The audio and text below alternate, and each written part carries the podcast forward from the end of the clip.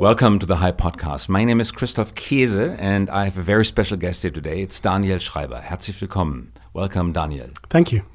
Daniel is CEO of Lemonade, the internet digital insurance company. How long have you been running Lemonade now? So, myself and my co founder, Shai Wininger, we started the company in the summer of 2015. Um, but we only launched in uh, towards the end of 2016. So, we've been in market two and a half, bit more than that years. And you're really rocking the market. You're a household name in the United States already. And you have announced this week that you're going to aggressively attack the German market. You gave an interview in Handelsblatt just yesterday. What are your plans for Germany?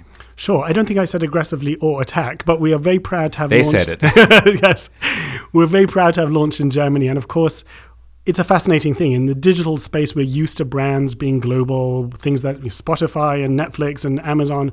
But insurance doesn't work that way. In the brands that you're familiar with here in Germany, the Allianz, the Generali, the AXA, nobody knows those names in the United States. And the big American names, AIG, nobody knows here. Liberty Mutual, State Farm, nobody knows here. It stops at the water's edge. So we're very excited to be a company coming from America, but going global. And really, we'll dig into that, but that's part of being digital. You're taking your business internationally pretty early compared to other startups, which are told by their investors before you've reached Series D or E, stay with the American market and uh, increase your market uh, penetration over there. Why are you taking this business internationally so early? Our sense, there's a couple of elements here, but the sense of urgency comes from the notion that there is a window of opportunity which is perfectly wide open now but won't stay open forever. That there are structural reasons why the way insurance has been done until now will not continue well into the 21st century. That there are um, secular changes that are going to make it much harder for incumbents to be successful in the 21st century. And now the cement is wet. Whoever writes their name now, it may endure for the next decades, even centuries, which is how insurance works. So we do feel that sense of urgency to go there and write our name in as many places as possible. And it looks like you feel more sense of urgency than many traditional legacy insurance companies do when you talk about window of opportunity in the industry, traditional industry, there's been a lot of talk about window of opportunity, and many have decided not to move aggressively yet. And now you're coming in. So, in a in a sense, you're fulfilling their wildest nightmare, are you? Yeah, you know, Jeff Bezos used to say rather obnoxiously that the retailer's gross margin is his opportunity. And I think there's something like that in insurance as well. That the challenges that we see large incumbents encounter as we go into the digital era, the fourth industrial revolution, the way consumers have expectations today that are so divergent from how insurance companies work. For us, that gulf is begging to be filled, and we want to be the ones to fill it. And how, how, how long will this opportunity, window of opportunity, stay open from your viewpoint? Hard to know. Hard to know. You know, it was interesting. We one of our investors is Google, and we met with um, Eric Schmidt from Google, and he was talking to us about Google's early days, and he said that they, of course, expanded internationally very, very quickly. They're entirely virtual, but that there were four countries where they didn't expand into. I forget. I think it was Russia, China, maybe South Korea. I forget exactly which countries. And he said to this day, in three out of those four, they are still a minority player because other brands came and captured that mind share. And it is really about mind share. It's about the next generation of consumers. When you say to them, contemporary insurance, cool insurance, easy to use insurance, what name is going to stick in their mind? And today, that space is empty. So it is not so much network effect with a network lock-in effect on two-sided markets. It's more mind share, uh, brand recognition, so to say. I think that's right. And there isn't the social network network effect, but there is a data network effect. Insurance is all about collecting predictive data. Uh, big data and then using machine learning in order to extract from it the insights in a way that is more true of insurance than almost any other industry. Maybe we'll go into that in a minute. But that also means that getting to scale is very important, and then using that scale to get better at the underlying skill, science, and art of underwriting and pricing risk.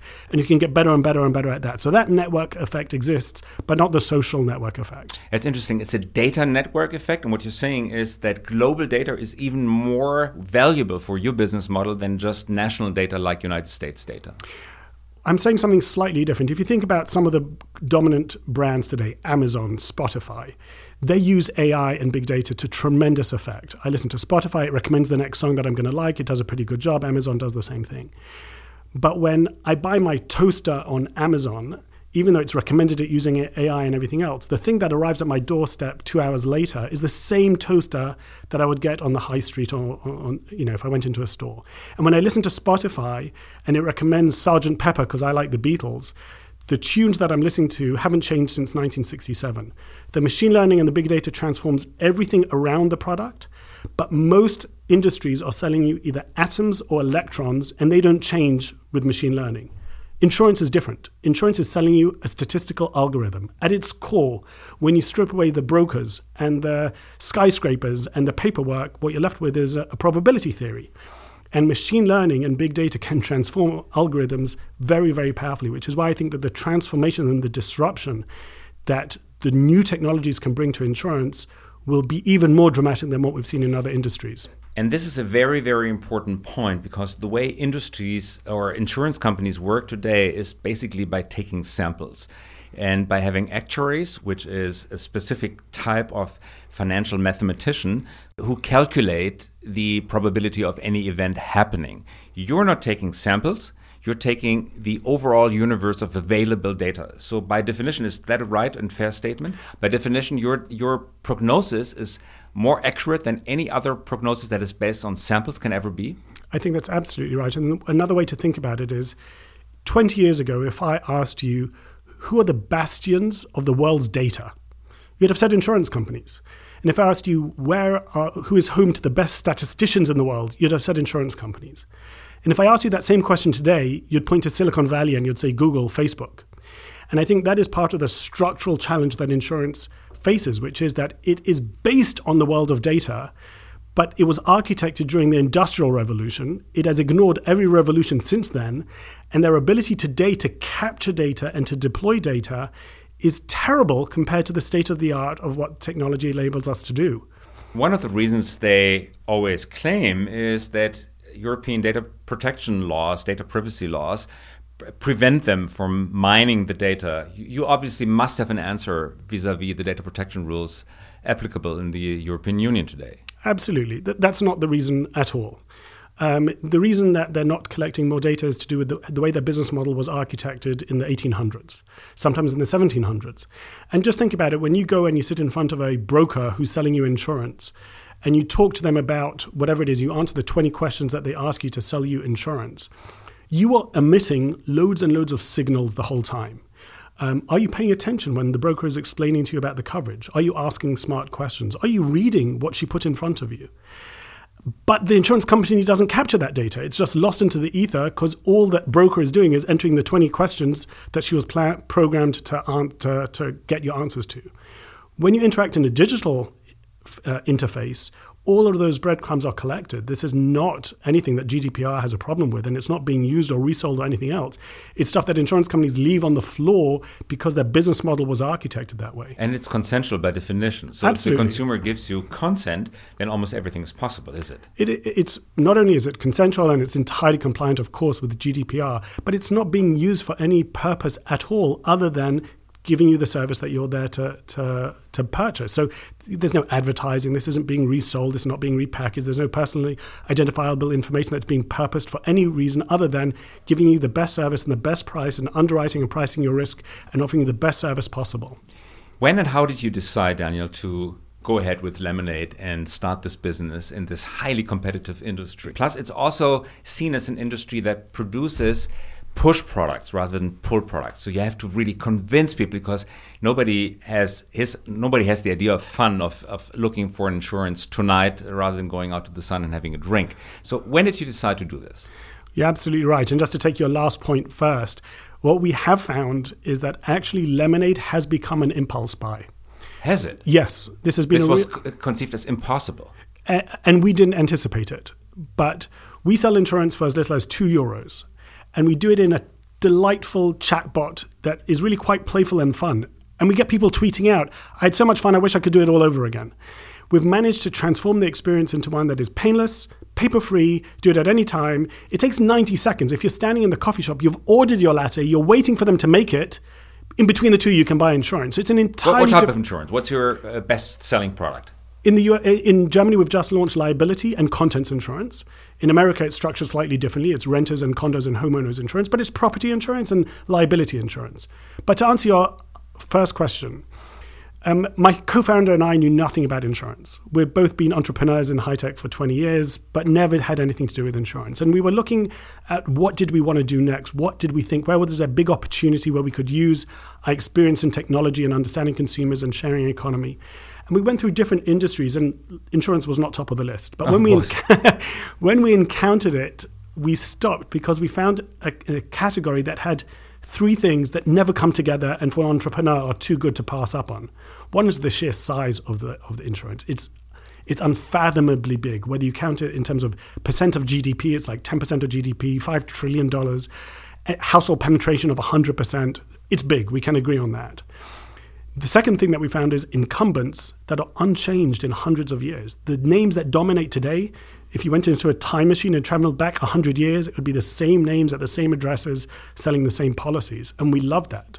And the third thing is it's unloved. You say, okay, well, if it's huge and unchanged, but everyone's happy, that's great. But it isn't. Insurance is one of the least loved industries for the consumer. For the consumer, because mostly it's a rotten experience. Uh, experience. It's a rotten experience, and in our telling, um, there's another problem. What we did when we decided we wanted to take on insurance, we didn't know anything about insurance. We had high school probability theory, and that's about it. And rather than learn about insurance, we locked ourselves in a room with a whiteboard for two months. And we started thinking, how would we like insurance to work? Why don't we like insurance? And we joined forces with Professor Dan Ariely, an eminent behavioral economist who researched this a lot. And our conclusion was very simple insurance companies live in conflict with their customers. If I claim a thousand euros off my insurance company, if they pay it to me, they're a thousand poorer, I'm a thousand richer, and vice versa. We're fighting over the same coin. How do you build a lovable, trusting, trustworthy brand on top of a conflicted relationship? Can't be done. And one of the reasons we started a new insurance company and didn't just create a digital facade in front of an old insurance company is because we felt that the business model itself was such that you could never build something of enduring value on top of it. Many of them claim that they're paying out like 98% of all claims, undisputed. So they say, okay, 2% are probably not paid out because there might be fraud, but 98% are being paid out. But you still say they're fighting over the same coin, so it's basically a non pleasant experience. I'm saying that that's the perception. Um, if you go to the Urban Dictionary, the crowdsourced dictionary, and you type in the word insurance, you'll see that the most voted definition of insurance for 11 years in a row is a promise to pay later that is never fulfilled. And we've run survey after survey on this. I, I think that actually insurance companies are a lot better than their perception. But this perception has endured for 700 years. There's records of people having that same complaint. I pay them every month, they don't pay me when it's coming. And the very fact that they say that they're paying all these claims, then you have to ask the question: Well, then why is the perception of insurance so far apart from the Good way? Point. And I think the answer is this conflict of interest. You feel like you're in a conflicted relationship with the insurance company. They don't feel aligned. They make money if they deny your claim. And those things go through our mind, even if we can't give voice to them. They are in our subconscious. That's how we perceive the relationship as being a conflicted and distrustful relationship. And how at Lemonade do you solve this problem? We start with a business model. So, what we say is the following, and this is the only insurance company to my knowledge that works this way. You pay us your premiums, let's say for argument's sake, 100 euros a year for your insurance, and we tell you in advance that we're going to keep 25% of that. Never more, never less. Now, we don't know how many claims are coming in this year, and we've created uh, an intricate or interesting novel financial engineering program that goes like this We're going to take 25%. If there's money left over at the end of the year, it's going to charity. And you, Christoph, you tell us which charity you'd like to give your portion to. If there's not enough money, we purchase something called reinsurance, which means that we sell that element of the risk to another insurance company so that they have a bad year if there's a bad year. And so what happens is we get our 25% protected. If there's money left over, it goes to charity. If there's not enough money, it's paid for by reinsurance. And we've isolated ourselves so that at first approximation, I'm indifferent to whether you make a claim or whether I pay you. I'm never going to make money by denying your claim. And then you put technology on top of that, we actually pay about a third of our claims inside of three to five seconds of the claim being submitted using AI and automation. So we no longer have an incentive to deny or delay. Now we have an incentive to pay and to pay fast. So, Daniel, from a business model perspective, are you a platform? Do you take risk on your own book or do you pass it on to other risk holders? We are not a platform. We are an insurance carrier. We're licensed both in Europe, in, in Holland actually is, is our regulator, and in New York. And in both places, when you buy a policy, it says lemonade on the top. We are not a broker. We are the insurance carrier. So you're the underwriter for the actual risk. We absolutely are. And you buy reinsurance whenever you deem it necessary, much we, like any other traditional company would do. We buy reinsurance for elements of the risk that we want to resell. So you, our consumer, wouldn't know it because we owe our debt to you. But behind the scenes, we've done some financial engineering to ensure that 25% come hell or high water, there's always that 25%, but that is through reinsurance.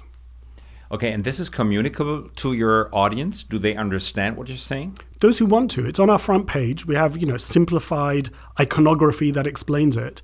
And I think that they absolutely get the idea that underwriting profits are going to a non-profit of their choosing. Because once a year we tell them, we send them a note thanking them for their contribution, telling them which charity it went to. That charity contacts them and says, hey, you contributed this well in this village in Africa, was made possible by your being careful and not making too many claims. Thank you for for being part of the community. So you get you get social benefit from not claiming everything that happened to you and not inventing claims and exactly. damages. Exactly. Yes.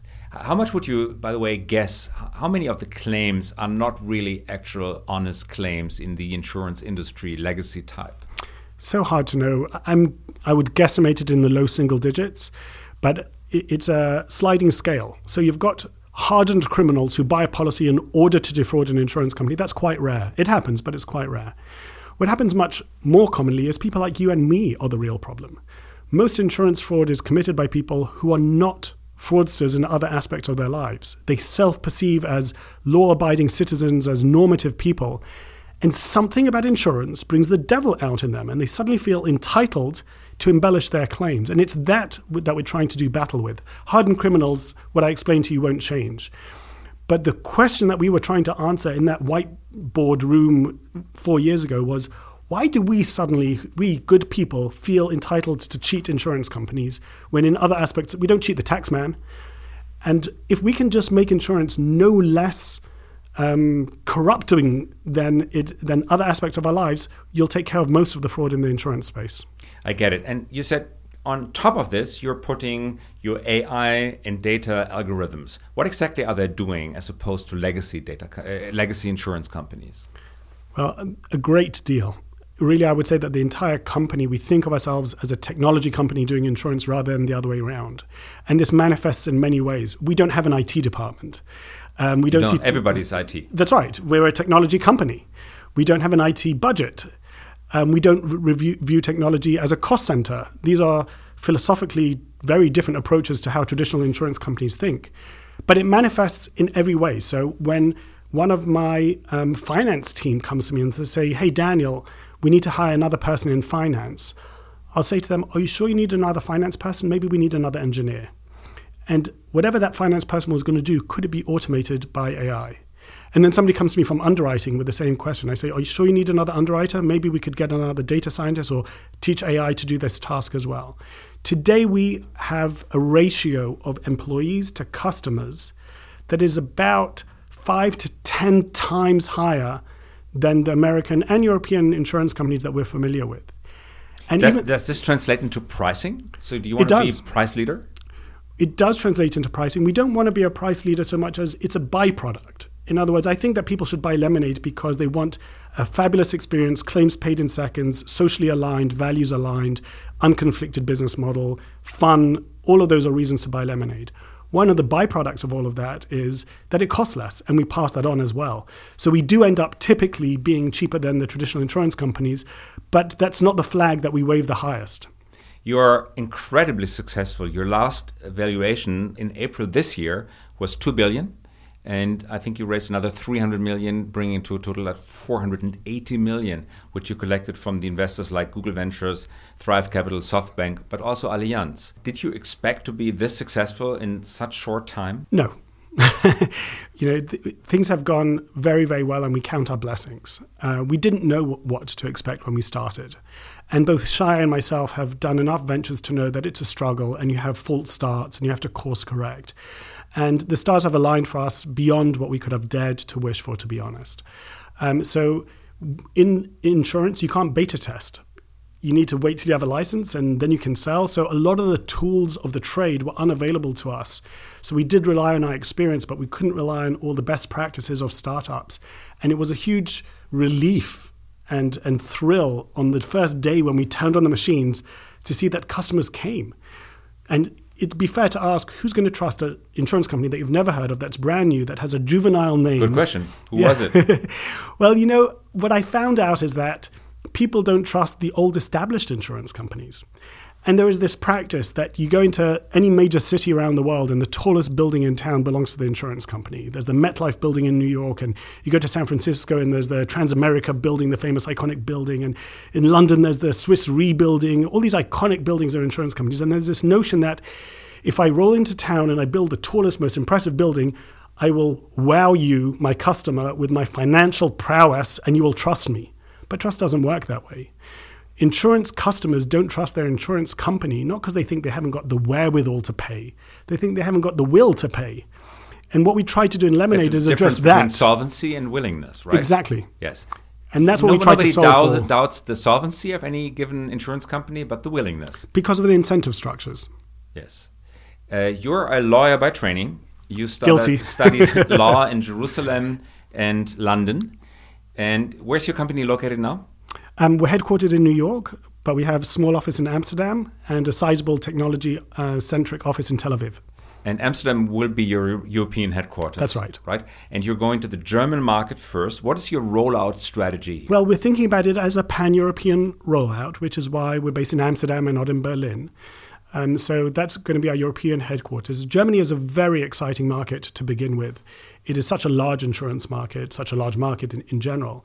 And it has some of the qualities that we like the most, which is to say, a lot of young technology able uh, uh, early adopter consumers who are used to listening to music on Spotify, Netflix, buying on Amazon.de, but an industry that is much more traditional. And again, like I said earlier, it's that gulf that we aim to fill. And Germany at least on paper, looks very appropriate for that. But we are thinking of it as the first market, not the last. So we're starting here and we'll take it from there. So it's a conversion game, I, I suspect, right? So you have to fill up the funnel by something, by SEO or SEM. What do you do? How do you fill up the funnel and how do you convert uh, to actual um, policies you're selling? Sure. So we do SEO, we do SEM, we do online advertising, Google AdWords and Facebook and all the usual suspects. Um, but frankly, we're not particularly focused, certainly not at this stage of our, mark, of our market rollout in Germany, on filling up the funnel. Our focus is on delighting the consumer. And actually, we don't want to flood the funnel. We want to take our time and make sure that every person has the right experience. And ultimately, while we do advertise, obviously, it's word of mouth that you live or die by. And you go today, two and a half years after our launch in America, and you Google in America Lemonade Insurance reviews, and you'll see that on review sites in America, we are usually the number one ranked insurance company out of 270 companies ranked. You go into the Apple App Store, 15,000 people have written reviews for our app, and it's over 4.9 stars. So, much more important for us at this stage is to get it right with the consumer, slow down on the growth, don't flood the funnel, make sure that the relationship is right, that the wording is right, that the answers come quickly, that the claims get paid and get paid fast. And once we see that the machine is humming, then sure, we want to scale it up. But job one is to delight the consumer. And as you're doing this, your book grows because you're taking the risk yourself. How Absolutely. big is your book now? Um, so we sold in our first year in of operations, we sold about $10 million of insurance. We sold about $57 million in our second year.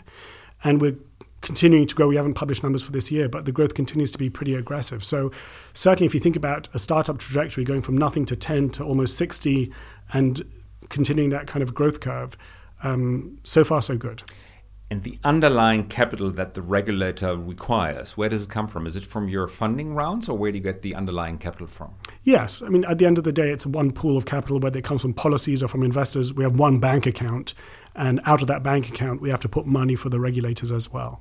So, what is your biggest growth constraint at this point in time? I think that we're growing at a pace that we feel comfortable with. Um, startups, as they grow, they morph. And a startup with three people and 30 and 300 are very, very different animals. They need, need different organs, they need different brain structures.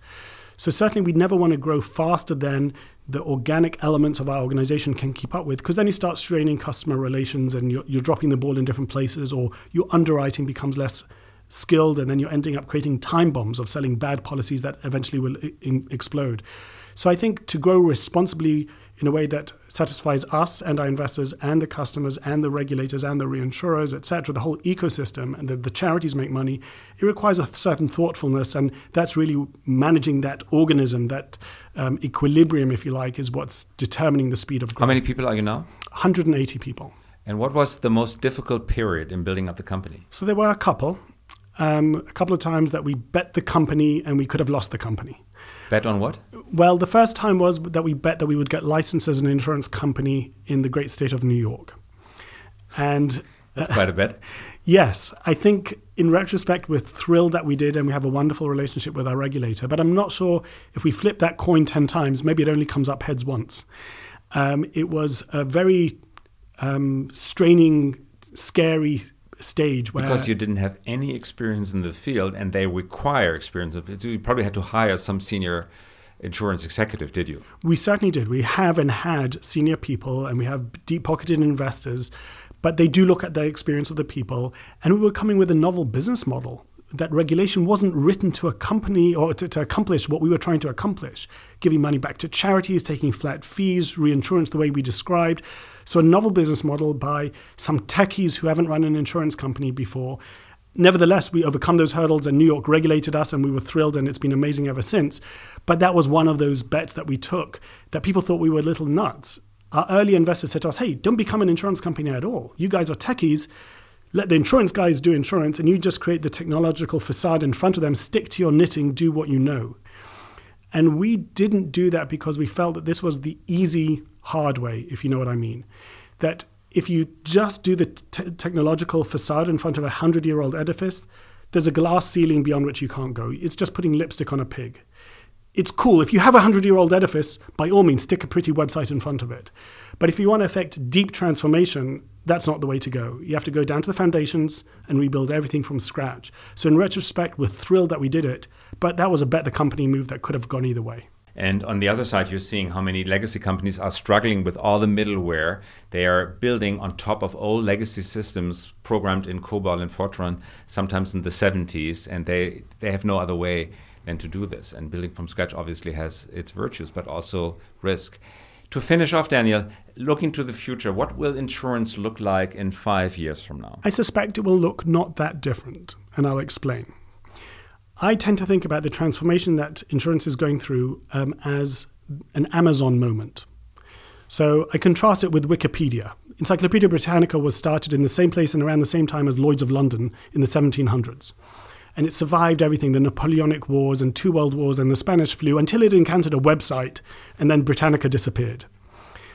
I don't think insurance is going to have a Wikipedia moment. It's not going to vanish like that because Lemonade or some other insurtech has come up on the scene. But if you look at Amazon and you think about what were the discussions around the table at Walmart, which is the big American retailer, what were they saying to each other in 1995, 96, 97 when Amazon began to emerge? And in my mind's eye, I play back that conversation, and they say something like, "Oh, we should keep an eye on them. It's a curiosity. It's interesting. Uh, they'll never get the distribution quite right. They don't have scale. Their brand isn't known. And anyway, we can either buy them or we can do it ourselves. Hey, Jimmy, you know HTML. You can do that, right?" And what the what pretty accurate scenario, probably. And what I what I think we can say with retrospect now, it is still true 20 years later that most of retail is happening in the high street in the stores but we know where the trajectory is going. And we know that having a website is not what differentiates Amazon from Walmart. And that Amazon is built on an entirely different substrate, different culture, different technology, different infrastructure, which has allowed its difference from Walmart to become more and more and more pronounced rather than converging over time. I think in five, in 10, and in 20 years' time, when you look at the insurance sector, you'll see a very similar trajectory. Okay, and very last question, Daniel will we will we be buying policies or will we pay as we go for insurance? Just pay my car as I drive.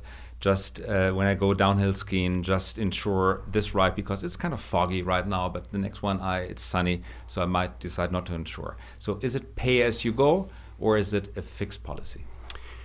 We're betting, but we're not committed to the notion. We don't mind since we're on a technology uh, technology infrastructure, it's easy to change. And we today do a monthly subscription, and you can stop anytime, you can start anytime.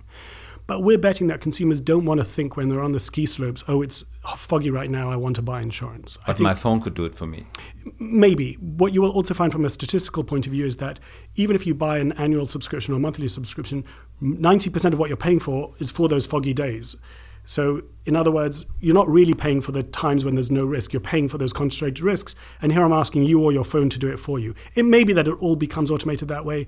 I think maybe the disruption of that element is less dramatic than we like to think it would be, but time will tell. Interesting viewpoint. So, it's not the most important question, right? The question is usability, customer experience, brand recognition. Being seamless. It's, it's, oh, it's very interesting because many players in the industry are discussing this point very emotionally, whether it will be a fixed policy, a subscription, or pay as you go. But you're you're taking a very different viewpoint. Interesting. I think that in general, one of the uh, uh ailments of the industry is that it's policy centric rather than customer centric. And if you think about it from a consumer's point of view, you arrive at different conclusions than asking questions about the nature of the policy. Daniel, this was very fascinating. Thanks for coming by. Thank you, Christoph. What a pleasure. This was Daniel Schreiber, the founder and CEO of Lemonade, the modern insurance company. This was the Podcast, and we're coming back next week. Thank you very much.